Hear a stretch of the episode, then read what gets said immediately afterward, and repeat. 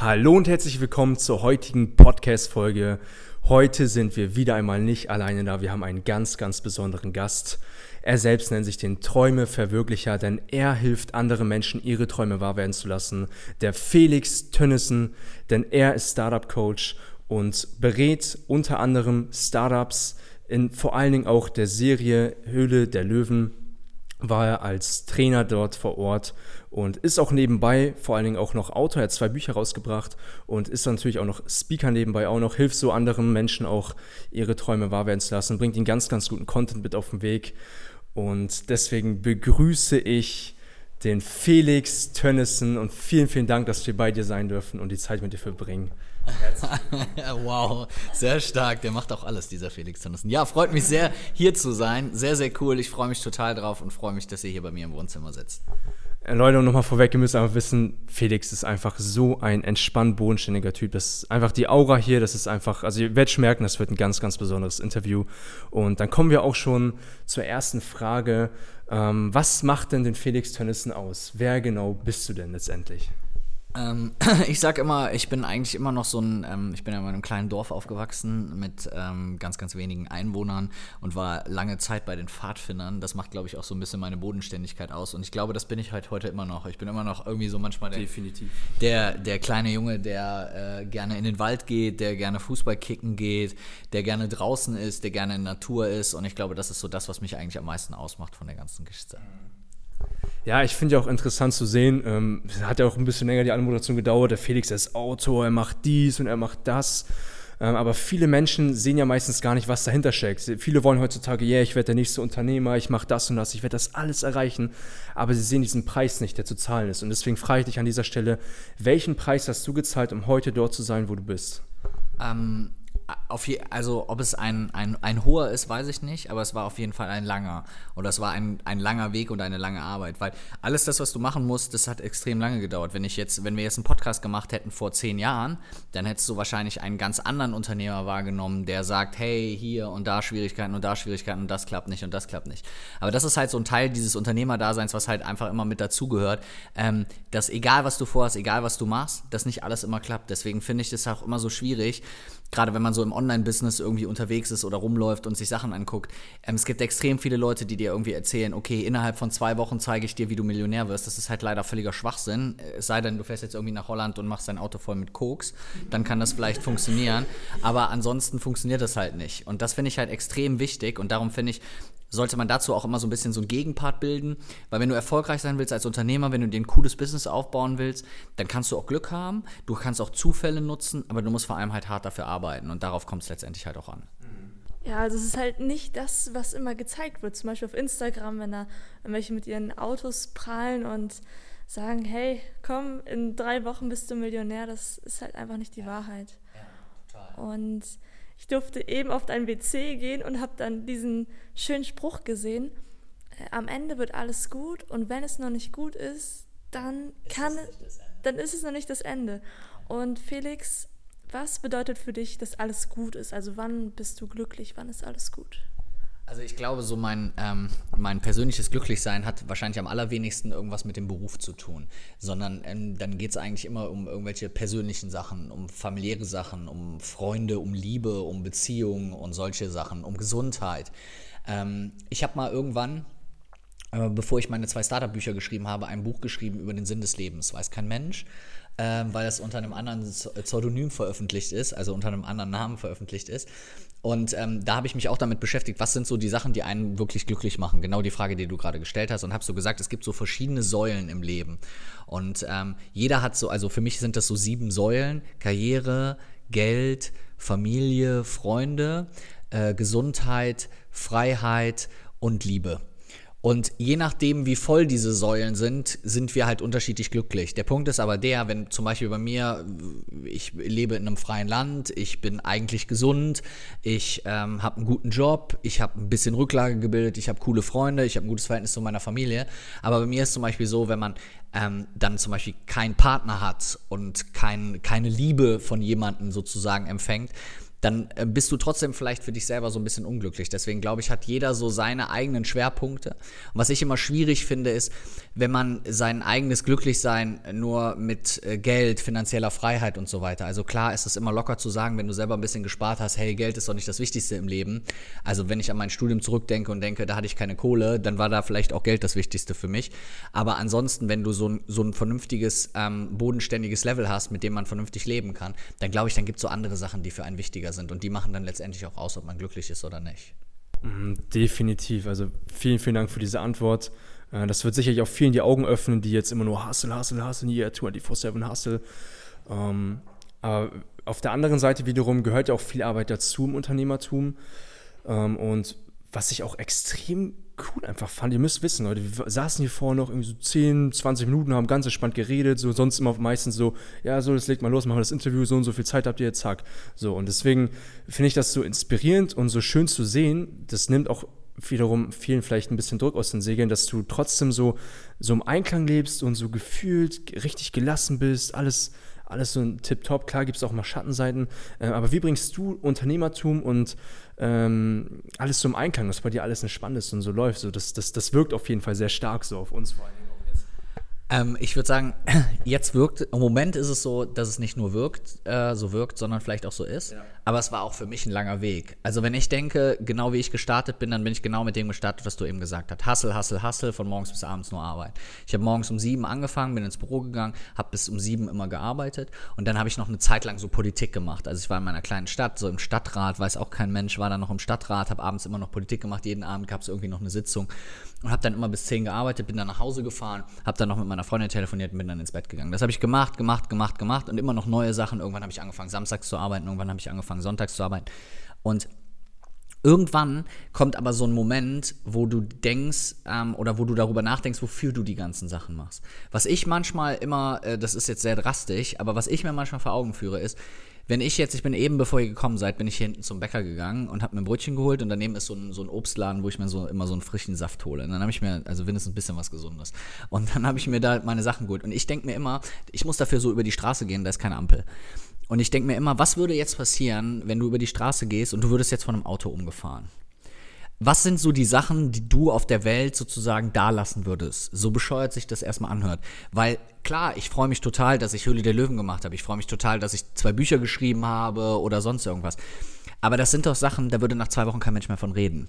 Ne, vielleicht würden ein paar Leute dieses Buch kaufen, würden sagen, ja, der ist ja jetzt tot, jetzt können wir mal das Buch kaufen, weil das war ja dann vielleicht ganz gut. Aber ansonsten würde sich ja wahrscheinlich mit den Sachen keiner beschäftigen. Das heißt, so andere Dinge, die für mich auch viel mehr so einen Ausgleich bilden, sind so Sachen wie, wenn du Kinder hast zum Beispiel. Oder wie das bei mir mit der Gründungsberatung angefangen hat, dass ich anderen helfe, ihr eigenes Business aufzubauen. Weil dann habe ich so das Gefühl, okay, wenn ich irgendwann nicht mehr da bin, sind aber die 1000, 2000 Leute noch da, denen ich geholfen habe, sich selbstständig zu machen. Und dadurch haben die vielleicht ihren Traum verwirklicht und dadurch habe ich irgendwie was Gutes dagelassen. Und das ist so ein bisschen, ich stelle mir das immer selber so vor, das ist eine sehr drastische Vorstellung, ich weiß, aber ich stelle mir das immer selber so vor, als würden auf meinem Grab so Gänseblümchen wachsen. Für jedes von diesen kleinen Sachen, die man so gemacht hat. Und das ist das, wo es drauf ankommt. Darum kann ich jedem nur empfehlen, egal wie viel du hasselst, egal wie viel Geld du verdienen willst oder sonst irgendwas. Ähm, ich kenne so viele Unternehmer, die mir gesagt haben, hey, ich will 100.000 Euro, ich will 500.000 Euro, ich will eine Million, ich will 10 Millionen, ich will 50 Millionen. So, und dann kenne ich viele, die sind dann mit Anfang 50 an einem Herzinfarkt gestorben und können dann sagen, hey geil, ich habe jetzt die ganze Kohle, aber was habe ich denn sonst? Und das ist sowas, was ich für mich persönlich nicht mehr will. Aber wofür ich auch am Anfang ein bisschen gebraucht habe. Also ich will auch gar nicht verhehlen, dass ich am Anfang nicht genau das gleiche gedacht habe und gedacht habe, boah, geil, jetzt starte ich erstmal. Als ich vor meiner Selbstständigkeit hier in Düsseldorf angefangen habe, habe ich ja hier noch in einem Angestelltenverhältnis gearbeitet und habe dann immer gedacht, geil, jetzt bist du in Düsseldorf, du arbeitest in Düsseldorf auf der Königsallee, du kaufst erstmal ein dickes Auto, du kaufst erstmal eine dicke Uhr, du läufst hier rum, du fährst mit äh, runtergelassenen Scheiben über die Königsallee und keine Ahnung was. Ja, so wie man so mit Mitte 20 halt vielleicht denkt. Und ich habe so gedacht, geil, das ist halt so mein Ding, da habe ich halt mega Bock drauf. Bis ich irgendwann gemerkt habe, dass das gar nichts für mich ist und dass ich das auch gar nicht will. Wow, das ist echt richtig spannend.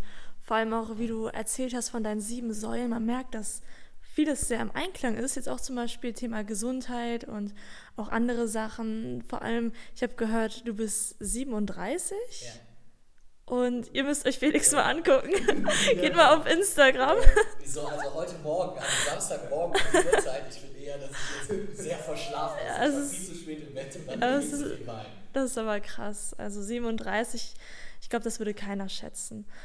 Und ja, du kennst dich so gut aus in dem Thema Unternehmertum, wenn Leute ihr Startup gründen wollen. Und was sind so Sachen, die du bei anderen siehst, die oft schief laufen? Also ich glaube, es gibt so bei Startups ja eine ganze Menge Sachen, die leider nicht klappen. Und ähm, das Erste, was ich immer so mal jedem sage als Ratschlag, dass man erstmal für sich selber akzeptiert, dass man ähm, Rückschläge haben wird, dass Sachen nicht funktionieren, dass Sachen nicht klappen. Ich habe die Tage mit einer Freundin gesprochen, die arbeitet in der Suchtprävention von ähm, Alkoholikern.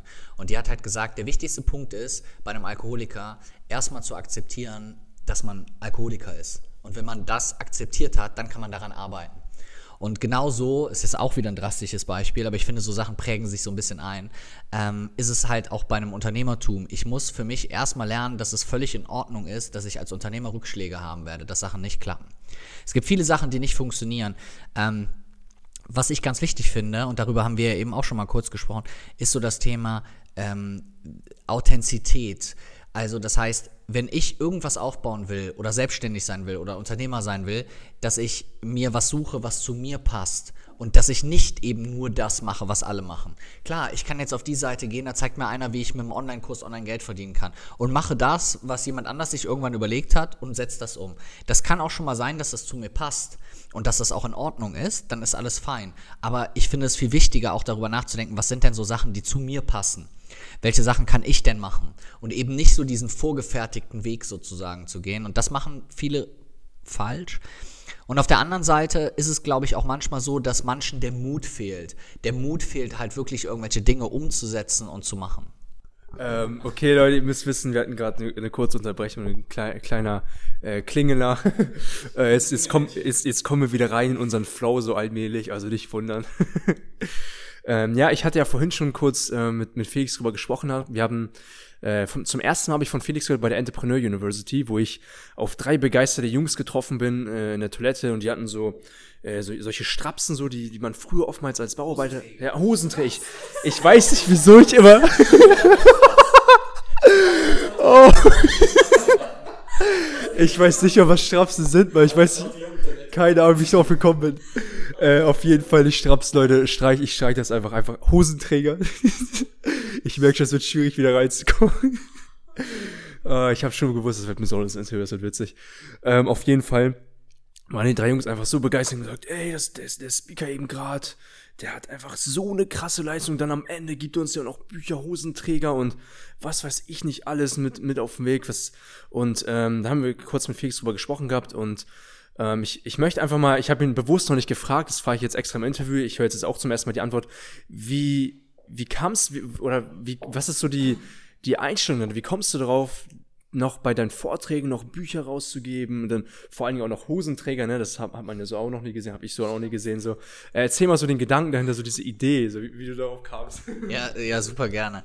Also ähm, der Hintergedanke ist einfach der, dass das mit den Hosenträgern ja so eine ganz symbolische und ganz wichtige Bedeutung hat am Ende von meinem Vortrag erzähle ich halt so ein bisschen was über meine eigene Kindheit, über meine eigene Jugend und erzähle so ein bisschen was über Rückschläge, über Schwierigkeiten, über Sachen, die nicht geklappt haben und so weiter. Und dann erzähle ich halt auch darüber, dass ich so als Kind immer selber Hosenträger getragen habe. Also meine Mutter hat mir immer Hosenträger angezogen, weil ich mochte keine Gürtel. Keine Ahnung, warum man keine Gürtel mag, aber ich mochte keine Gürtel und ich habe immer Hosenträger angezogen. Und dann habe ich mir irgendwann gedacht, hey, diese Hosenträger, die sind so ein Stück weit dein Alleinstellungsmerkmal. Das ist so mein, mein, mein Ding einfach, weil es gibt einfach nicht so viele. Und dann habe ich so angefangen, bei meinen eigenen Vorträgen immer Hosenträger zu tragen. Und dann habe ich mir irgendwann gedacht, hey, irgendwie ist es so dein Alleinstellungsmerkmal. Und so braucht jeder für sein Business, für sein Leben oder sonst irgendwas so etwas, was ihn so ein Stück weit auszeichnet, was ihn besonders macht, was ihn abhebt, was ihn vielleicht auch einzigartig macht. Und wenn es so was Simples ist wie Hosenträger. Und deswegen habe ich bewusst dieses simple Beispiel gewählt und habe gesagt, hey, äh, bei mir sind es einfach diese Hosenträger. Das heißt, egal was es ist, jeder von uns hat irgendwie so eine gewisse Art von Einzigartigkeit.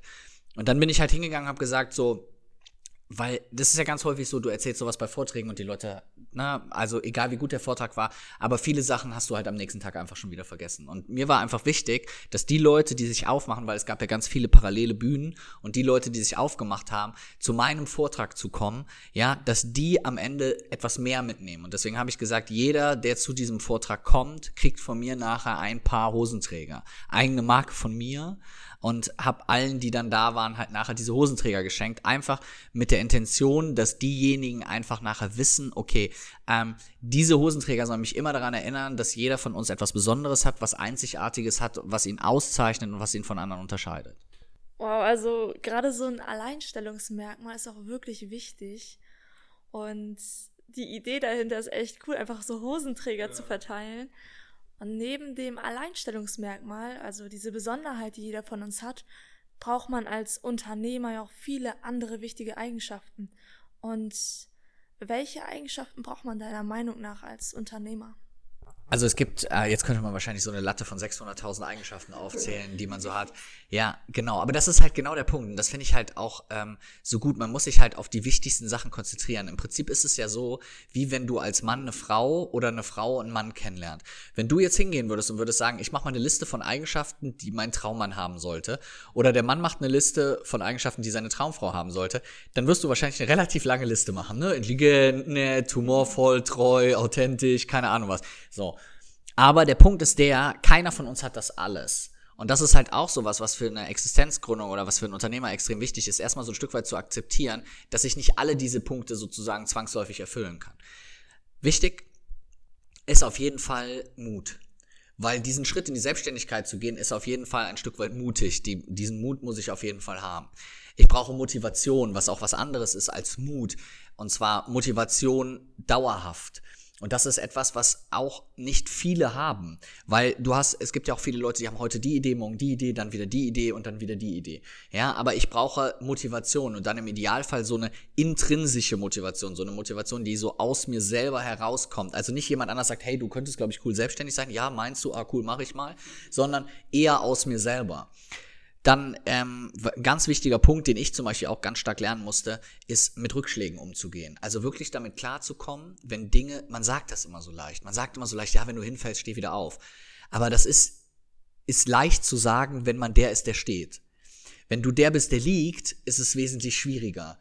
Und wenn du selber mal an so Situationen im Leben zurückdenkst, egal was es ist, egal ob das Schule, ob das Beruf, ob das private Situationen sind, wie oft wir Situationen haben, wo wir quasi Nackenschlag kriegen und dann auf dem Boden liegen und nicht wissen, wie wir wieder mit umgehen sollen und aufstehen sollen. Das wird bei einem Unternehmertum, kann ich gleich mal Beispiele nennen, bei mir, ähm, das wird so häufig passieren. Und da muss ich halt mit klarkommen. Ich muss damit klarkommen, dass ich hinfalle, da liege und irgendwie wieder aufstehen muss. Und das sind so, glaube ich, ähm, dieses mit Scheitern umgehen oder nennen wir es Durchhaltevermögen, Motivation und Mut. Ich glaube, das sind so die Eigenschaften, die ich in den Vordergrund stellen würde. Ja, also das ist wirklich wichtig, dass man weiß, dass nicht immer alles rundlaufen kann. Und was war so dein größter Rückschlag, wo du am Boden lagst und dachtest, es geht nicht mehr weiter? Und vor allem, wie bist du dann damit umgegangen und wie kamst du da raus? Also fallen mir bestimmt äh, 50 Beispiele ein. Ähm, aber es gibt ganz, äh, ganz, ganz viele Situationen. Ich mag mal von zwei kurz erzählen, wenn ich von zwei erzählen darf. Ähm, also erste Situation war, mh, hm, ich hatte, habe immer in einem Coworking Space gearbeitet, ne, so einer wie so eine Bürogemeinschaft und habe irgendwann den Schritt gemacht und gesagt, so jetzt mache ich mir mein eigenes Büro. Habe mir so ein eigenes Büro besorgt, habe dann in diesem eigenen Büro gesessen, alles schön eingerichtet, gemacht und so weiter, war total stolz ähm, hatte auch noch keine Mitarbeiter. Und dann hatte ich das erste Mal in meiner Selbstständigkeit Urlaub und wollte samstags nach Ägypten fliegen. Dann bin ich morgens wach geworden, an so einem Samstag wie jetzt, und habe morgens auf mein Handy geguckt und habe dann auf meinem Handy gesehen, ich hatte irgendwie 25 Anrufe in Abwesenheit. Wenn du 25 Anrufe in Abwesenheit hast, dann weißt du schon, dann stimmt irgendwas nicht. Ne? Ne? Ja, und dann habe ich äh, meine Mailbox abgehört und auf der Mailbox war dann ähm, die Polizei meiner Heimatstadt und hat gesagt, ja, guten Morgen, Herr Tönnissen, ähm, wir hier die Kriminalpolizei Viersen ähm, ihr Büro wurde leider aufgebrochen, äh, wenn Sie bitte einmal vorbeikommen würden. So. Ich wusste irgendwie, der hat morgens um 10, irgendwie um 3 geht der Flieger. Ich also dahin gefahren, hingeguckt, äh, komplettes Büro aufgebrochen, alles geklaut, alles kaputt und so weiter. Das war halt auch zu einer Zeit, da gab es noch keine Cloud. Da gab es externe Festplatten, auf denen du deine Daten gesichert hast oder so kleine Server oder sonst was. Auch die waren alle geklaut, also auch alle Daten weg. Die haben selbst die Ordner geklaut. Ja. Und das war halt so für mich so eine Situation, ähm, wo ich erstmal, äh, erster Schritt, Schock, ist im Prinzip genauso auch wie wenn eine Beziehung zu Ende geht. Du bist erstmal geschockt, du weißt gar nicht, was da passiert ist, du realisierst es vielleicht gar nicht. Dann war die Polizei irgendwann weg, die nehmen ja immer so Fingerabdrücke, die machen also alles auch noch mit diesem komischen äh, Zeugs da voll, also das Büro sah aus wie ein Schlachtfeld. Und ich stand dann in diesem Büro, da gab es halt nur noch so zwei, drei Kleinigkeiten, unter anderem meinen Schreibtisch, ne, weil die den jetzt nicht raustragen konnten. Und dann habe ich mich erstmal auf den Schreibtisch gesetzt und habe überlegt, okay, was machst du denn jetzt? Weil ich wusste überhaupt nicht mehr, wie es weitergeht. Erstens hatte ich keine Kohle, um das Büro jetzt wieder neu einzurichten, weil ich war ja gerade erst in dieses Büro eingezogen, habe mein ganzes Geld dafür verballert. Äh, zweitens wusste ich, okay, alle Daten sind in irgendeiner Form weg. Was mache ich denn jetzt? Wie soll ich denn mit den Kunden weiterarbeiten? Und wusste überhaupt nicht, was ich machen soll. Jetzt ziemlich unprofessionelle Antwort, aber ähm, ich bin dann als allererstes zu einem Kiosk gegangen habe mir ein Sixpack Bier gekauft, weil ich völlig überfordert war mit dieser Situation. Und dann habe ich gedacht, so, was hat man früher gemacht, wenn man nicht mehr wusste oder wenn man sich ein bisschen ablenken wollte, dann hat man irgendwie was getrunken. Dann habe ich mir ein Sixpack Bier gekauft der Geschichte schon mal ein bisschen vorgegriffen. Ich habe dieses, das Sixpack nicht ausgetrunken. Aber ich habe dann erstmal da gesessen und habe meinen Kölsch da getrunken ähm, und saß da und habe so gedacht, so, was machst du denn jetzt? Und habe so rumgeguckt und dachte, okay, hier ist alles kaputt. Und habe überlegt, wäre es einfacher für dich, wieder zurück ins Angestellten? Ich wusste, mein alter Arbeitgeber würde mich sofort wieder einstellen. Willst du vielleicht wieder ins Angestelltenverhältnis zurückgehen? Kannst du das vielleicht machen? Ist das in Ordnung für dich? Und so weiter, was mit dem ganzen Stress nichts mehr zu tun. Und dann habe ich mich so umgeguckt und habe so gedacht, Thema Träume und Träume verwirklichen und habe mich so umgeguckt und habe so gedacht, aber das Ding ist so deins. Also das war ja so mein Traum, sich das aufzubauen. Das waren ja, ich habe die Möbel dahin, ich habe die Fenster geputzt, ich habe die Wände gestrichen, ich habe die Büroausstattung gekauft, ich habe die Computer installiert. Da, ich hatte ja kein Geld für Mitarbeiter oder externe Dienstleister, ich habe alles selber gemacht und habe mir dann selber gedacht, okay, willst du, dass irgendjemand anders dir deinen Traum kaputt macht? Und für mich war extrem wichtig, dass ich gesagt habe, okay, das will ich auf keinen Fall. Ich will nicht, dass jemand anders darüber entscheidet, wie mein Leben läuft. Und das war für mich so ein ganz wichtiger Punkt. Rückwirkend bin ich sogar den Jungs dankbar, die oder den Mädels, die mein Büro aufgebrochen haben, ähm, weil ich einfach dadurch noch mal so ein bisschen gelernt habe, dass wenn es so meine Vorstellung ist, irgendwie einen bestimmten Weg zu gehen, dass ich mich davon nicht abhalten lasse. Das war Beispiel Nummer eins. Beispiel Nummer zwei, ähnliche Geschichte ist ähm, aber ein paar Jahre später bin ich von einer Konkurrentin verklagt worden. Da hatte ich mit einer, ähm, da hatte sich kurz vorher eine gute Freundin von mir in mein Unternehmen quasi eingekauft und hat gesagt, hey, ich finde das geil, was du machst, lass uns das zusammen machen und so weiter. Da hatten wir vier Monate, waren wir gerade dran und es war der 23.12., einen Tag vor Weihnachten. Und ich bin nochmal ins Büro gefahren, weil ich dachte, komm, du bist jetzt die ganze Woche nicht da. Das war, ich weiß nicht mehr welcher Tag, ob das ein Samstag war. Hol nochmal die Post, guck, ob alles abgeschlossen ist, ne? beantworte nochmal zwei, drei E-Mails und dann freu dich auf Weihnachten. Hab ich die Post aufgemacht und in der Post war dann ein Brief vom Anwalt, hey, wir verklagen Sie auf 120.000 Euro, Sie müssen jetzt das unterschreiben und so weiter. Wo du als normaler Mensch erstmal denkst, wer schickt jemanden einen Tag vor Weihnachten, egal was ist, eine Klage? Ne? Also ganz ehrlich, so. Und ähm, das war für mich ein, ein echt heftiger Schlag. Und diese Kollegin, mit der ich zusammengearbeitet habe, wenn man das so sagen darf, äh, die hat unter anderem deswegen auch nachher dann aufgehört, weil sie mir gesagt hat, die kommt da einfach nicht mit klar, weil dieser ganze Prozess mit dem Anwalt, das zog sich so lange mit Anwalt schreiben hier hin und zurück und hier und zahlen sie und machen sie und Unterlassungserklärung und und und und und. Also um dem vorzugreifen, es ging dann darum, dass im Impressum irgendwas nicht richtig stand. Es ging darum, dass irgendwie bei äh, bei Facebook irgendwas nicht richtig stand. Es ging darum, dass da irgendwas nicht richtig angegeben war. Also es ging nicht darum, dass wir irgendwas ich sag's jetzt mal so, gravierend Schlimmes getan haben, ähm, sondern es war, waren eher eine, eine, eine Summe von, äh, von, von Bagalitäten. Und ähm, diese Kollegin von mir ist halt echt daran so ein Stück weit kaputt gegangen. Aber ich kann mich an viele Abende erinnern, wo ich genau hier gegenüber ist mein Schlafzimmer, in meinem Schlafzimmer gelegen habe, auf dem Bett gelegen habe und echt so vom Schlafengehen fast schon so ein bisschen gezittert habe und dachte so, ey Felix, wie gehst du jetzt damit um? Ich habe keine 100.000 Euro. Wenn du das jetzt zahlen musst, wie machst du das? Dann kannst du dein Leben lang die Kohle abbezahlen. Und, und, und, und, und.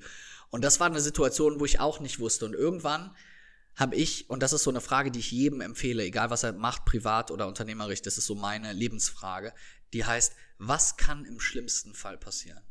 Und das ist immer meine Frage, und dazu passt auch das Zitat auf meiner Toilette. Äh, was kann im schlimmsten Fall passieren? Und das, was im schlimmsten Fall passieren kann, in dem Fall, ich wäre nicht ins Gefängnis gekommen, ich hätte immer noch essen können, ich hätte immer noch bei meiner Oma oben im Gästezimmer pennen können, ich wäre immer noch gesund gewesen, ich wäre immer noch frei gewesen, ich hätte vielleicht dicke Schulden gehabt und ich hätte vielleicht irgendwie mein Unternehmen zumachen müssen. Das ist schlimm. Aber es gibt viel, viel schlimmere Sachen. Und deswegen muss man sich manchmal bei allen Rückschlägen, die man hat, immer fragen, a, wie schlimm ist das in Relation zu allen Dingen, die passieren können? Und auch bei Entscheidungen, die man trifft, was kann im schlimmsten Fall passieren, wenn ich mich jetzt zum Beispiel entscheide, Unternehmer zu sein, mich selbstständig zu machen oder sonst irgendwas. Also das muss man sich einfach mal vorstellen. Und wenn man dann für sich da irgendwie ein Argument findet, dann glaube ich, ist das ganz gut und dann geht man auch wesentlich gefestigter und sicherer in so eine Geschichte oder auch ins Unternehmertum rein. Leute, an dieser Stelle schreibt euch das unbedingt mit. Zettel rausholen und das, was Felix gerade gesagt hat, unbedingt aufschreiben.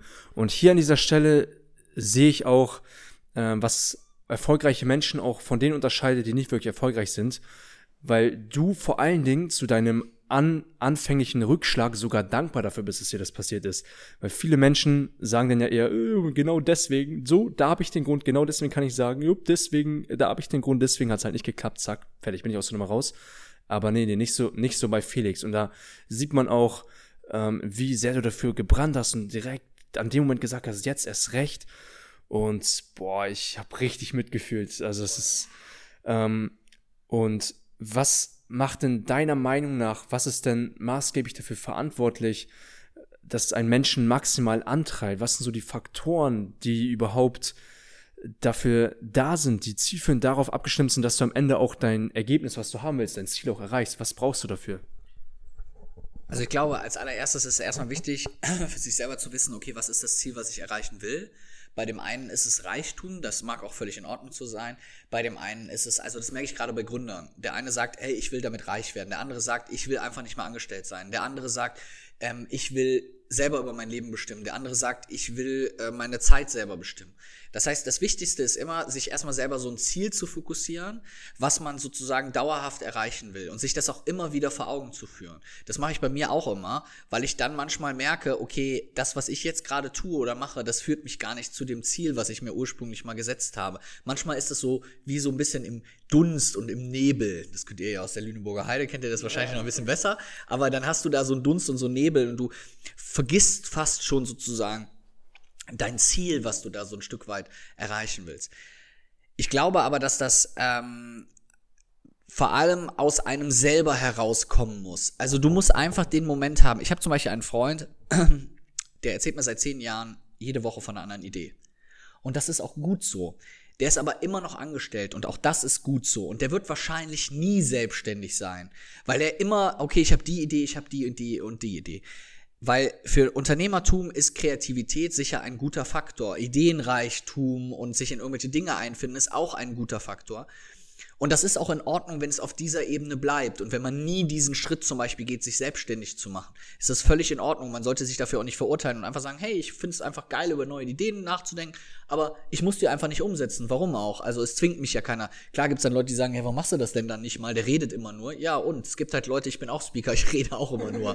ähm, und ich glaube einfach, das ist so ein, so ein extrem wichtiger Faktor. Und wenn du irgendwann das Gefühl hast, so aus dir heraus, ich habe einfach Bock, also ich muss immer dran denken, als ich damals so die Entscheidung getroffen habe und meinen Job gekündigt habe ähm, und dann nach Hause gefahren bin, dann hat meine Oma zu mir gesagt, ach Junge, du stürzt dich ins Unglück und hier, du hast so einen tollen Job und Auto und Düsseldorf und super und keine Ahnung was. Ich hatte zwei bildhübsche Assistentinnen, also es war für Mitte 20 war es ein geiler Job, es war wirklich ein geiler Job. Und ähm, wie heißt es, aber für mich war halt einfach so der Faktor, dass ich so gemerkt habe, dass mich das nicht glücklich macht, dass das nicht so meins ist, weil ich habe halt immer in der Beratung gearbeitet, habe irgendwann mal BWL studiert und habe so gemerkt, okay, das ist mir so zu sehr Geld, Geld, Geld, Geld, Geld. So. Und ähm, es gibt so eine schöne Szene ähm, bei dem Film Wall Street, ähm, bei dem neueren, bei dem zweiten Teil. Hm, dann fragt dieser junge, ja, dieser Schauspieler äh, Shia LaBeouf, Shia LeBeouf fragt da so ein, so Hedgefondsmanager, ähm, was wäre so ihre Summe, wo sie aufhören, wo sie sagen, dass sie wirklich glücklich sind? Und dann sagt dieser Hedgefondsmanager, mehr. So.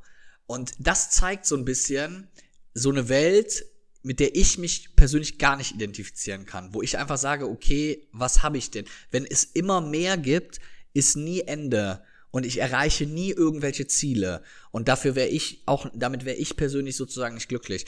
Deswegen jedem empfehlen, wenn man darüber nachdenkt, irgendwie Unternehmer zu sein, sich selbstständig zu machen oder was auch immer, sei es nebenberuflich, sei es erstmal zu testen, sei es erstmal nur darüber nachzuspinnen, erstmal, bevor man darüber nachdenkt, was man machen könnte, erstmal zu überlegen, warum macht man das denn überhaupt? Ne, es gibt ja diese schönen Bücher mittlerweile, die das sehr, sehr stark behandeln, dieses Why, ne? Also warum mache ich denn überhaupt? Warum mache ich mich selbstständig? Warum tue ich mir das jetzt an? Und wenn ich für dieses Warum einen Grund finde, und eine gute Begründung finde, die aus mir heraus wirklich kommt, dann finde ich auch sozusagen den Weg dahin und ich glaube, dann kann ich damit viel mehr Energie und Elan. Bei uns im Rheinland sagt man immer, meine Oma sagt immer, mit ähm, kawupp dich in der Foot. Das heißt so mit, mit so Elan, Energie im Po sozusagen, ne? wie als hättest du, äh, hättest du im Po immer so eine Rakete stecken, die dich so vorantreibt. Ähm, und ich glaube, dann hast du immer so deinen eigenen inneren Antrieb und das macht extrem viel aus. Ist wirklich auch rückwirkend, glaube ich, ich glaube, ich habe über 1000 Gründer bei mir gehabt. Und der Hauptgrund, warum die meisten Leute gescheitert sind, ist, dass denen irgendwann diese Motivation, dieser Elan, weil wenn ich nicht motiviert bin und keinen Elan mehr habe, bin ich auch nicht mehr kreativ, bin auch nicht mehr zielstrebig, kann auch nicht mehr mit Rückschlägen umgehen, habe auch kein Durchladungsvermögen mehr. Das heißt, eigentlich kannst du dir das immer so aufschreiben.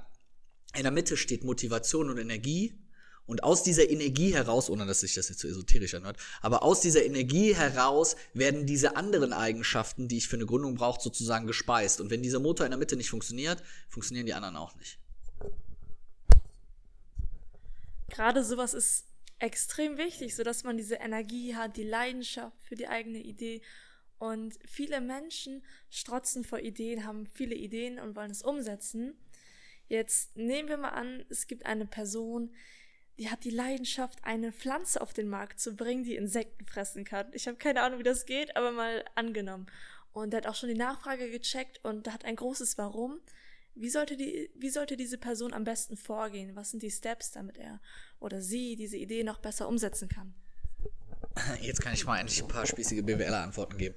Ähm, also, ähm, Schritt Nummer eins. Ähm, derjenige sollte als allererstes erstmal eine Marktanalyse durchführen. Das ist das, was total unterschätzt wird ähm, was immer so spießig klingt, aber ich sollte eine Marktanalyse durchführen. In dieser Marktanalyse sollte ich Folgendes machen. Erstens, wie sieht die Konkurrenzsituation aus? Also welche anderen Anbieter von äh, äh, insektenfressenden Pflanzen gibt es schon? Gibt es überhaupt schon welche oder gibt es keine?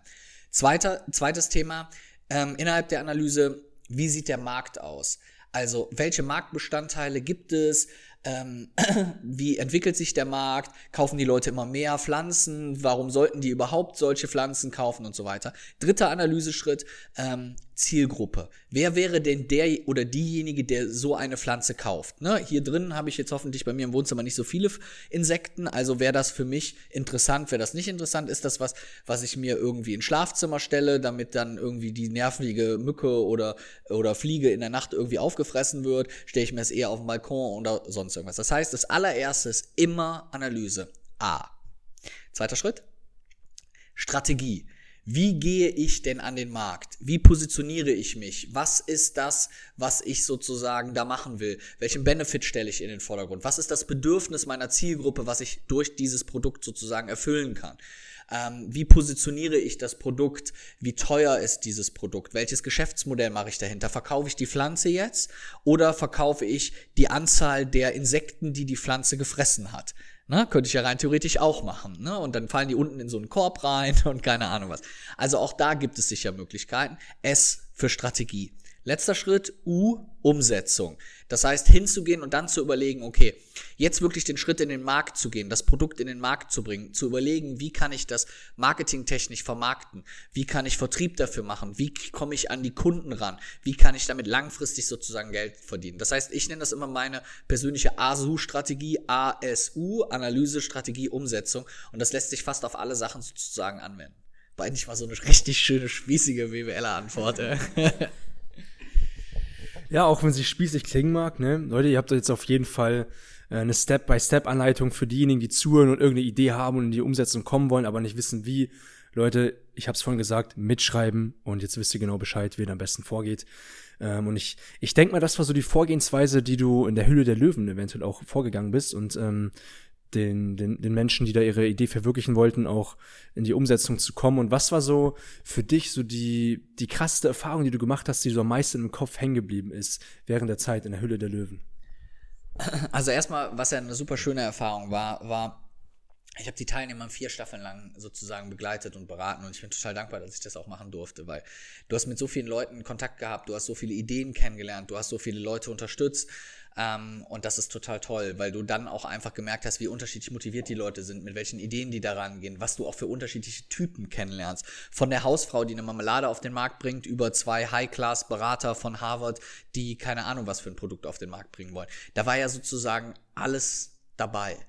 Und die krasseste persönliche Erfahrung, die ich so gemacht habe, ist, du bist irgendwann selber sozusagen schon fast so Teil dieser jeweiligen Teams und freust dich halt total mit denen, wenn du merkst, dass die auf einmal einen Deal kriegen, dass die auf einmal Geld kriegen oder Teilnehmer dabei sind, denen du vielleicht gesagt hast, hey, bewerbt euch doch mal, die sich beworben haben, genommen wurden, in die Sendung gegangen sind und dann durch dein, unter anderem durch dein Coaching auch, einen Deal bekommen haben das ist ja sowas, wo du denkst, okay, geil, das ist doch richtig cool. Ich habe jemandem geholfen, seine Idee nicht nur ähm, theoretisch weiterzubringen, sondern in dem Falle halt auch praktisch weiterzubringen und mit Geld auch weiterzubringen. Und das ist sowas, ich kann mich an viele Situationen erinnern, wo dann jemand dann rauskam aus der Aufzeichnung, zu mir gekommen ist, mich umarmt hat, High Five, ja, oder hier, äh, wie nennt man das, Fistbomb oder keine Ahnung was, ja.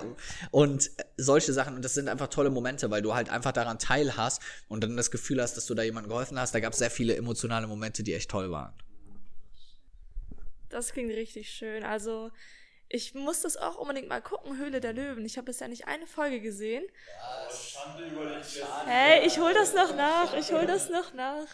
Ich mach das noch. Ja, man kann es nicht übernehmen, dass dein Fernseher ist vor ein paar Monaten verkauft. Ich hab den verschenkt. Anfang des Jahres ja. Ja, und dann zu dem Thema Leidenschaft. Und unser Podcast heißt ja, ja Lebe mit Leidenschaft. Leidenschaft ja, wobei das davor war ja auch schon viel zum Thema Leidenschaft, Unternehmertum. Und wie beschreibst du für dich Lebe mit Leidenschaft? Ähm, ich finde, Leidenschaft ist ein extrem großes Wort und es ist ein extrem schönes Wort, weil Leidenschaft ist was, was du ja eigentlich in, in allen Lebenslagen brauchst. Das Witzige ist ja, wir denken nie darüber nach, was Leidenschaft eigentlich äh, so als Wort bedeutet. Wenn du mal überlegst, Leidenschaft, das schafft Leiden. Ne, das, das klingt dann, es ist total witzig. Eigentlich ist Leidenschaft was total Tolles. Wenn man jetzt sagen würde, boah, die ist sehr leidenschaftlich, dann würde man sagen, boah, tolle Charaktereigenschaft. Und wenn man sagen würde, die schafft ziemlich viel Leiden, ist das, das ist eine ganz komische Kiste. Das ist so echt so manchmal mit der deutschen Sprache sehr, sehr seltsam. Ähm, aber Leidenschaft ist was, was für mich sich so durch alle Sachen irgendwie durchzieht. Wenn ich merke, dass ich für etwas keine Leidenschaft habe, merke ich, dass ich nicht gut bin. Merke ich, dass mir Motivation, Energie oder ähnliches fehlt. Und ich finde, ich brauche die Leidenschaft sowohl in meinem Job, dass ich richtig Lust habe, da was zu tun und was zu machen. Aber ich brauche diese Leidenschaft auch im privaten Bereich, wo du so merkst, okay, ähm, in der Beziehung zu der Person, zu den Freunden, zu einer Freundin oder was auch immer, ähm, macht Leidenschaft sozusagen eine ganze Menge aus. Weil das ist ja irgendwie so letztendlich so das, für mich würde ich das so definieren als Tätigkeiten, Dinge, denen ich nachgehe, wo ich merke, dass die mich glücklich machen oder dass der Prozess, die auszuführen, mich schon glücklich machen. Wenn ich Fußball spiele, ist das für mich so eine Leidenschaft, weil das ist eine Tätigkeit, die ich total gerne mache, die mich glücklich macht und das ist so dieses Wort Quality Time. Das ist so für mich so was, was ich sehr, sehr gerne mache. Und so würde ich, glaube ich, wahrscheinlich am ehesten auch für mich den Begriff definieren. Ach, ich, ich liebe es einfach über das Thema zu sprechen, Leidenschaft. äh, jetzt haben wir auch schon einige deiner Leidenschaften rausgehört und ich finde es auch sehr, sehr wichtig zu wissen, was ist denn meine Leidenschaft, weil man kann daraus ja auch so viel Energie ziehen. Das sind Tätigkeiten, die man tut, wo man am Ende 10 oder 100 Mal mehr Energie hat als vorher. Und deswegen ist es auch so wichtig für sich eine zu finden. Was, was denkst du sind so die, die Schritte oder die Wege, die man einleiten kann, um für sich seine Leidenschaft überhaupt mal zu finden? Also erstmal glaube ich, ist das, äh, gerade wenn man auch so jünger ist, ist es teilweise auch extrem schwierig. Also wenn ihr mal so an Schulzeit und Studienzeit oder sonst was, also wenn ich daran denke, als ich mein Abi gemacht habe und darüber nachgedacht habe, was ich gerne mal später werden will, dann bin ich ganz ehrlich, habe ich keine Ahnung. Also ich habe so über 350 Millionen verschiedene Konstellationen nachgedacht und ich hatte eigentlich keine Ahnung, was ich so. Ich wusste, ich will irgendwann gerne mal selbstständig sein, aber ich wusste nicht, was mache ich denn jetzt, um da so hinzukommen. Also studiere ich jetzt Jura, mache ich Medizin, Geschichte. Ich habe am Anfang echt äh, mir keine Ahnung, wie viele Sachen angeguckt. Ähm, deswegen glaube ich, ist es erstmal völlig in Ordnung, wie eben mit dem, mit dem Beispiel des Alkoholikers, dass ich erstmal vielleicht nicht weiß, was meine Leidenschaft ist, dass ich nicht weiß, was für mich das Richtige ist. So. Und ich glaube, dann finde ich ein Stück weit meine Leidenschaft auch manchmal raus, so banal das klingt, durch Ausprobieren dass ich einfach mal verschiedene Sachen ausprobiere. Wie, wenn ich bei mir daran denke, ich habe, glaube ich, fast jede Sportart, die es gibt, irgendwann mal ausprobiert. So, ich habe das mal gemacht, das mal gemacht, das mal gemacht und habe gemerkt, das liegt mir mehr, das liegt mir weniger, das mag ich gerne, das mag ich nicht gerne. Und so hat sich das dann immer weiter. Also dann irgendwann habe ich gemerkt, ich mag so Sportarten, wo das mit dem Ball ist. Dann habe ich so Tennis, Handball und Fußball gespielt. Dann habe ich so gemerkt, okay, irgendwie ist mir das mit Fußball lieber und mit Handball lieber als mit Tennis, weil da muss man immer zum Tennisverein. So, dann habe ich irgendwann gemerkt, irgendwie bin ich talentierter im Fußball als im Handball und dann hat sich das da wieder so weiterentwickelt. Und so ist es manchmal auch sowohl mit beruflichen Sachen oder auch wenn du Unternehmer sein willst, dass du erstmal darüber nachdenkst, was sind denn Sachen, die ich gut kann. Ich mache bei mir immer unheimlich viel, ich schreibe mir das einfach auch auf, so schön wie du das eben gesagt hast. Ich nehme einfach ein Blatt und Stift. Mich letztens noch gemacht und habe mir so Eigenschaften aufgeschrieben, wo ich selber gesagt habe, okay, was glaube ich, was ich ganz gut kann.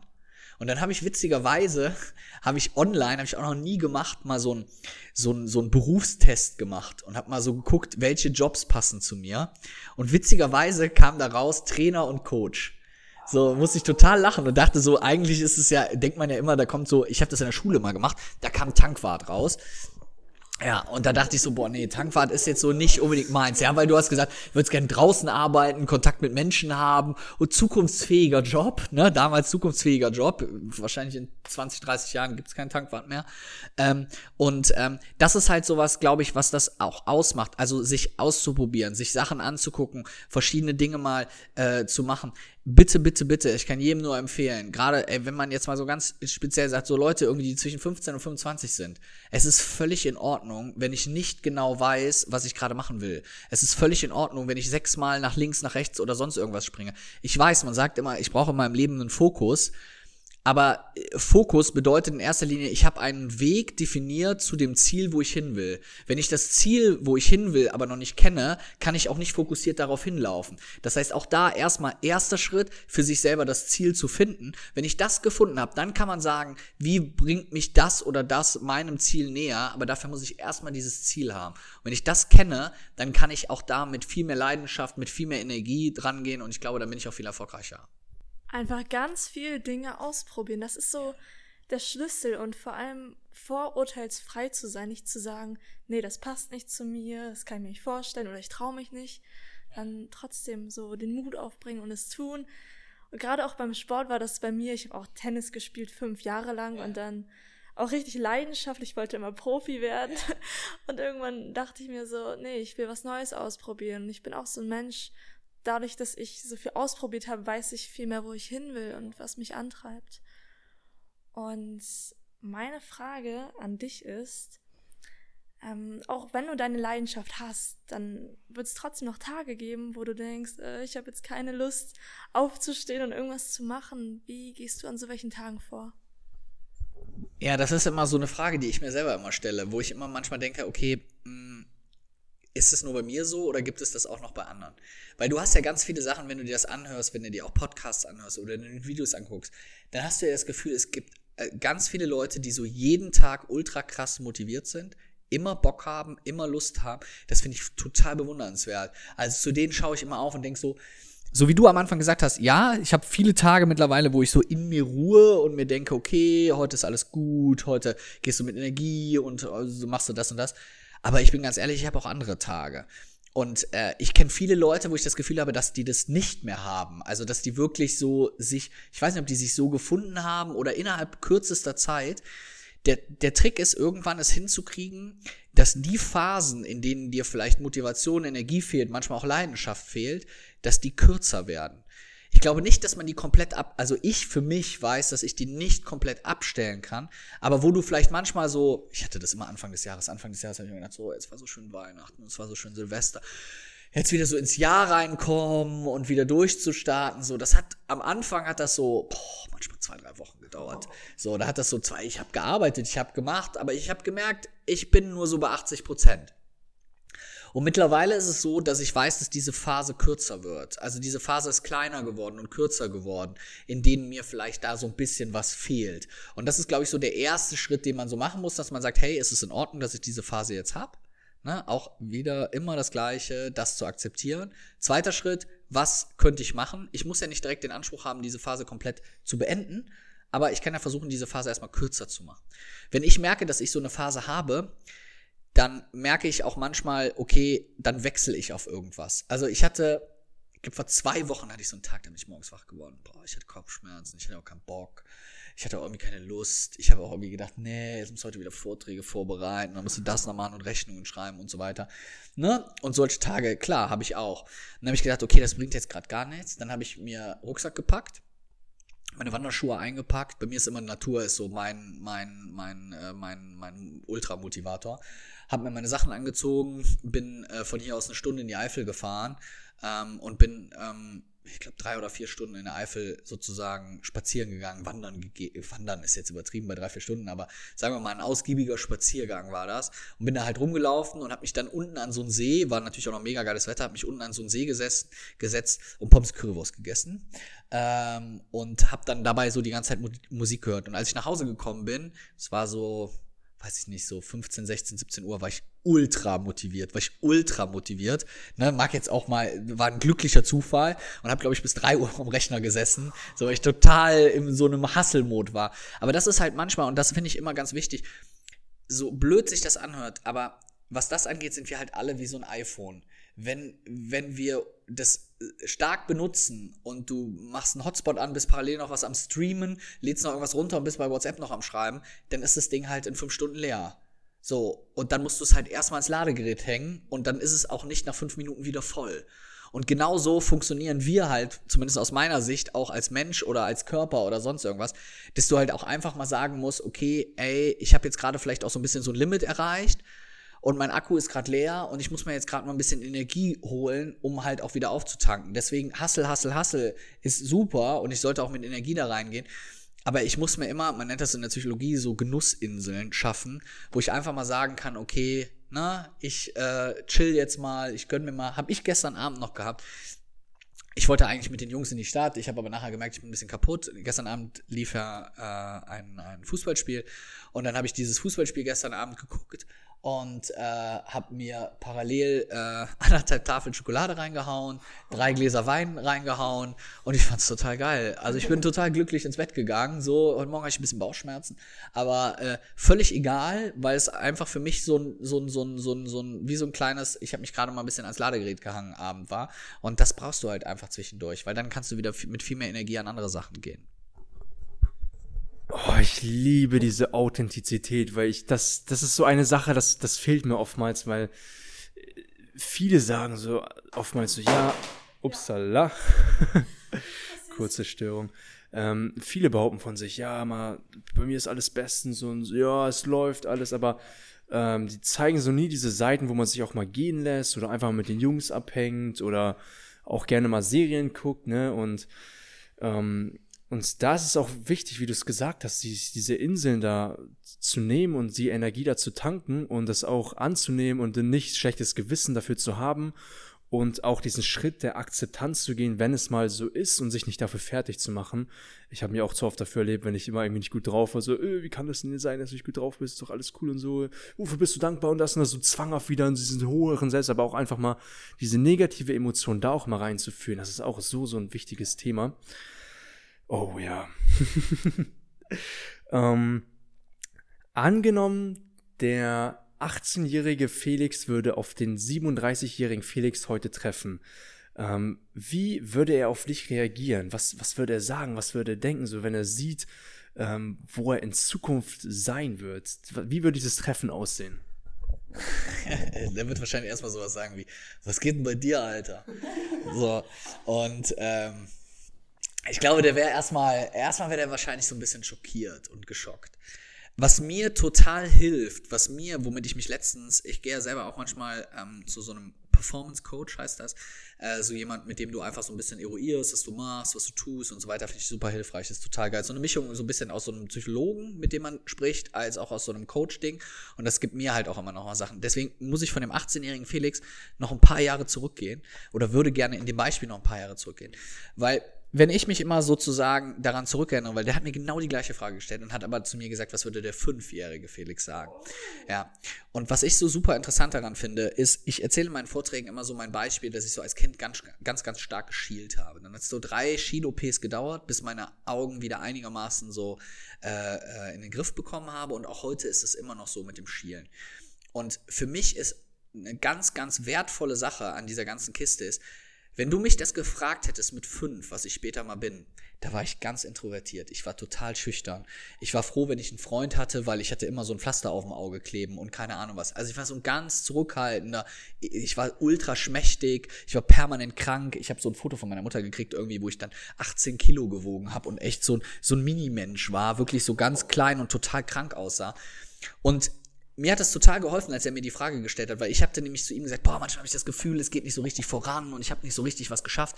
Und dann hat er mir genau die Frage gestellt und dann habe ich gesagt, wenn der fünfjährige Felix sehen würde, was aus dem 37-jährigen Felix geworden ist, dann wäre er stolz und dann würde er sagen, geil, was du geschafft hast, geil, was du erreicht hast. Mir fällt das ganz schwer, das selber zu sagen. Das ist, für uns Menschen ist es so ganz schwierig. Wenn du nicht so ein ultra eingebildeter, egoistischer, narzisstischer Mensch bist, fällt es dir immer extrem schwer zu sagen, ich bin stolz auf mich. Und dann hat er zu mir das auch genauso gesagt und sagte zu mir, guck mich mal an. Und dann sagte der, sag mal dreimal zu mir, ich bin stolz auf mich. Boah, und mir ist es so schwer gefallen, das zu sagen, weil ich so dachte, mir war das so unangenehm, mir war das so ein bisschen peinlich. Ich dachte so, ja, ich will ja nicht eingebildet wirken. Aber das ist eben auch Teil dieser Authentizität, dass man, manchmal stellt man sich vielleicht auch so ein Stück weit zurück. Und das hat mir sehr, sehr geholfen, sich vorzustellen, dass dieser kleine Junge mit dem Pflaster auf dem Auge einfach sagen würde, ey, mit so einer Kinderstimme und einfach sagen würde, boah, ich bin voll stolz auf dich, was du so geschafft hast. Und das finde ich halt recht cool. Ich glaube, wenn der 18-jährige Felix, ähm, da müsste ich ja gerade so Abi gemacht haben, auf den 37-jährigen geguckt hätte, hätte er wahrscheinlich sowas gefragt wie, Digga, was hast du denn für ein Auto? Oder äh, so, hast du gerade Perle am Start oder keine Ahnung was, ne? Weil der halt eher mit solchen Dingen getrieben war. Mit 18, ich finde das so bewundert. Wie alt seid ihr jetzt? 16. Alter, Falter, ey. Weil könntet ihr ja jetzt echt mal meine Kinder sein, ey. Stimmt. ja, so, ab jetzt ins Bett. Ähm, aber ich finde das so geil, weil was ich so cool finde ist, und das hat, man kann ja über Generationen und Y und sonst was, kannst du sagen, was du willst. Aber wir, ich kann das nur für mein Alter sagen. Ich habe mich in dem Alter mit solchen Sachen gar nicht auseinandergesetzt, als ich bei der Entrepreneur University auf dieser Veranstaltung war da kriege ich echt Gänsehaut, wenn ich darüber rede, weil ich habe gedacht, das kann doch nicht sein. Ich habe so viele Gespräche mit 16, 17, 18-Jährigen geführt, die sich so krass mit Mindset, Persönlichkeitsentwicklung, Charakter auseinandersetzen, wo ich dachte, ey, da war ich nur im Club oder ich habe nur gefeiert oder wenn du sagst, ja, ich habe meinen Fernseher verschenkt, da habe ich so gedacht, okay, das hätte ich vielleicht mit 30 hingekriegt. Und das finde ich so geil und das mag ich auch so gerne, egal was Leute irgendwie sagen über die Generation, die nur am Handy hängt oder sonst irgendwas. Ey, in meiner Generation hat sich keiner oder sehr sehr wenige Leute mit 16 schon so intensiv mit solchen Sachen auseinandergesetzt. Ähm, merke ich, wenn ich darüber nachdenke, wie ich war, als ich 18 war und ähm, deswegen finde ich das geil. Und deswegen muss man da halt auch manchmal so ein bisschen so stolz drauf sein, egal was irgendwie Leute sagen. Ich war jetzt die Tage auf so einer Veranstaltung von Startup-Teens. Da geht es so darum, dass so Teenager im Teenager-Alter. Ich habe mit einer 14-Jährigen, ich habe mit einer 14-Jährigen da gesessen, die mir davon erzählt hat, dass sie so einen Kurs zum Thema Persönlichkeitsentwicklung ins Internet bringt, wo ich dachte, okay, krass, du bist 14. So, und ich nochmal, okay, du bist 14.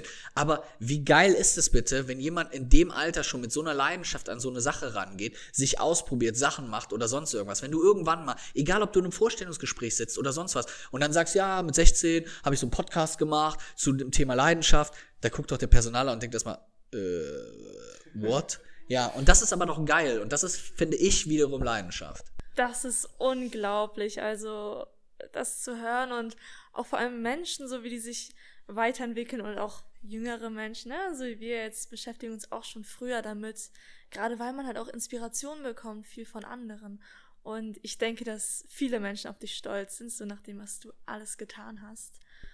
Und ja, es ist halt so, bei uns in der Gesellschaft, jeder lebt so sein eigenes Leben, ist ja auch gut so. Und wenn du, Felix, etwas in der Gesellschaft ändern könntest, eine Sache, was wäre das? Äh, wenn ich eine Sache ändern dürfte. Mm, zwei Begriffe, die ich äh, total gerne mag und liebe, die ich mir mal irgendwann ausgedacht habe, sind die Begriffe Nemius und Gebius. Die habe ich mir irgendwann mal ausgedacht. Also es gibt äh, Menschen, die sehr, sehr viel geben und es gibt Menschen, die eher mehr nehmen. Und wir sind immer mal in einer Situation, wo wir was geben, wir sind eher mal in einer Situation, wo wir was nehmen oder wo beide was davon haben oder sonst irgendwas. Wenn ich mir was wünschen könnte, dann wäre das, dass es manchmal ein bisschen mehr Gebiusse gibt. Dass es manchmal Menschen gibt, die eher weniger auf ihren eigenen Vorteil und mehr auf den Vorteil von anderen ausgelegt sind. Weil erstens, glaube ich, wäre die Welt wesentlich schöner, wenn wir alle wesentlich mehr geben würden. Und zweitens ähm, ist es so, dass es, glaube ich, auch einen selber irgendwann wesentlich glücklicher macht, wenn man das Gefühl hat, okay, dass man anderen was Gutes getan hat, denen geholfen hat oder sonst irgendwas. Das heißt, um es ganz simpel zu sagen, ich glaube, diese Nemius- und Gebius-Sache finde ich extrem wichtig. Das dauert auch in seiner persönlichen Entwicklung. Bei mir hat es auch ein bisschen gedauert, bis ich so gemerkt habe, okay, immer wenn ich was positiv, klar, du hast Leuten, du gibst Leuten was und es gibt Leute, die nehmen immer nur. Das ist wie so ein Schlund, in dem man das so reinkippt und es ist immer weg. Aber dann hast du auf einmal jemanden, dem du mal irgendwann was gegeben hast und der dir auf einmal was zurückgibt, wo du denkst, okay, wie krass ist das denn bitte? Und das sind so schöne Sachen. Ich habe die Tage, ganz kleines, einfaches Beispiel, äh, dem Team von der Entrepreneur University ähm, als kleines Dankeschön für die tolle Veranstaltung habe ich so eine, eine, Kiste geschickt mit einer Flasche Gin und mit so äh, ein bisschen Tonic drin und keine Ahnung was. So. Und ähm, weil alle immer so herzlich, so lieb waren und so nett waren und immer unterstützt haben und gemacht haben und keine Ahnung was. Und ich wollte mich mal bedanken, habe da so eine kleine Karte zugeschrieben und habe denen das so sozusagen geschickt. Äh, die haben mir so mega krass viele nette Nachrichten geschrieben. Von Instagram Stories über drei persönliche E-Mails, über keine Ahnung was, die Mareike, die Ursula, der Danny, der Robin. Irgendwie hatte ich das Gefühl, irgendwie so gefühlt, jeder hat sich bedankt. Und das Lustige bei der ganzen Kiste war auch noch, äh, als der Karton angekommen ist, war genau von den beiden Zwillingen, also den CEOs, äh, vom, vom Danny und vom Robin, der Geburtstag. Und das war jetzt einfach, das war wie so eine komische, glückliche Fügung, dass genau der Karton an dem, deren Geburtstag angekommen ist. Und ich finde immer, ähm, man muss manchmal sich genau diese Zeit nehmen. Und das ist übrigens auch was, so bescheuert sich das anhört, so funktioniert auch als Unternehmer nachher Vertrieb. Die Leute, wo ich das Gefühl habe, denen habe ich mal irgendwas gegeben, ohne dafür was zu berechnen, ohne dafür irgendwie direkt äh, mir Gedanken zu machen, was ich jetzt zurückkriege. Das sind meistens die Sachen, die langfristig für mich auch die Firmen, wo ich mich bedankt habe danach, dafür, dass ich Teil dieser tollen Veranstaltung sein durfte, sind immer die, die mich noch viel eher nachher buchen. Das heißt, die Leute müssen viel eher verstehen, dass durch dieses Geben, was ich gebe, gehe ich zwar vielleicht in Vorleistung, aber dadurch kommt auch was zurück, von dem ich wieder was nehmen kann. Und das, glaube ich, ist sowas, was ich mir von der Gesellschaft her manchmal noch ein bisschen mehr wünschen würde. Wunder, wunderschöne Antwort auf die Frage. Ähm, wir kommen jetzt auch schon allmählich zum Ende. Ich, ich frage dich jetzt die Abschlussfrage, die mir so ganz wichtig in, in dem Kopf noch drin ist. Ich bin gespannt, was du darauf antwortest. Ähm, wir, wir spulen jetzt mal ein paar Tage, äh, paar Tage, paar Jahre vor. Nicht dein 18-jähriges Ich. Ich denke mal, es hätte relativ wenig gebracht, wenn du mit deinem 18-jährigen Ich sprechen würdest, um ihm irgendwelche Tipps zu geben, denn der würde eh nur sagen, ey, Bro, wo ist die nächste Party, Alter? Keine Ahnung. ähm, angenommen, du würdest jetzt auf dein Ich treffen, was gerade an dem Punkt war, wo es, wo es startet. Wo es mit dem, mit dem Vorhaben so, zack, ich gehe jetzt aus meinem eingestellten Verhältnis raus und möchte jetzt Unternehmer sein, möchte mein eigenes Business starten. Äh, mit dem Wissen, was du heute hast, was würdest du deinem damaligen Ich mit auf den Weg geben, damit er sich deutlich mehr Zeit sparen kann? Ähm, ich glaube, ein Hinweis, den ich ihm geben würde, wäre ähm, der Punkt, mach dir nicht so viele Sorgen. Mach dir nicht so viele Gedanken. Mach einfach mal.